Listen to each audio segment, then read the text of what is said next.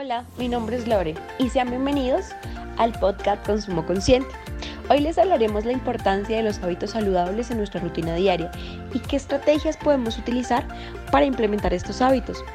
Es importante la prevención del consumo de alcohol en edad temprana para que de este modo se pueda reducir el riesgo de enfermedades y trastornos.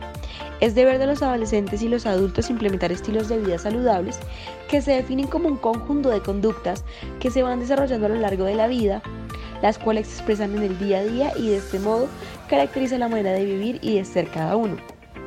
El estilo de vida y hábitos saludables se deben enmarcar en una alimentación saludable rica en frutas y verduras con porciones adecuadas en horas y en momentos correspondientes el desayuno, refrigerio, almuerzo, refrigerio y cena, ya que el alcohol no brinda ningún aporte nutritivo de proteínas, minerales o vitaminas como se indicó al inicio.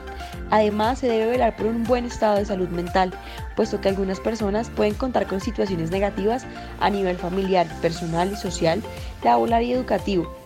Hay que tratar de buscar la solución a las cosas y en caso tal buscar ayuda para resolver lo que no está en orden, previniendo así el consumo de alcohol a causa de esto.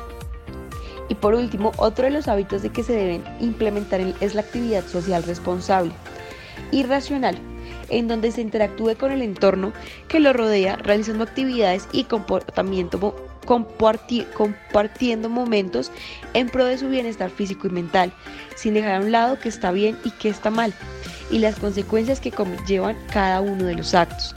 Es necesario diseñar e implementar estrategias en los diferentes entornos que permiten promover el aprendizaje con la comida, teniendo en cuenta los siguientes elementos. Fomentar una alimentación completa equilibrada, suficiente y adecuada. Una alimentación completa sí incluye todos los grupos de alimentos durante el día para que aporte todos los nutrientes que necesita el cuerpo.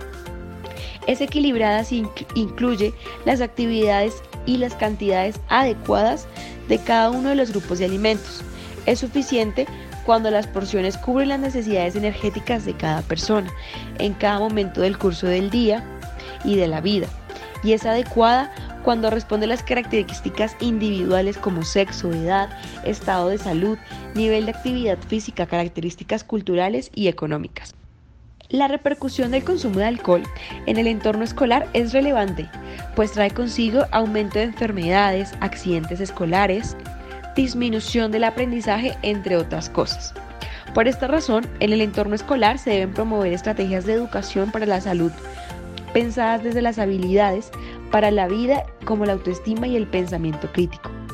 Para los jóvenes en el ámbito escolar puedan tomar decisiones asertivas y responsables frente a la posibilidad de iniciarse en el consumo de alcohol.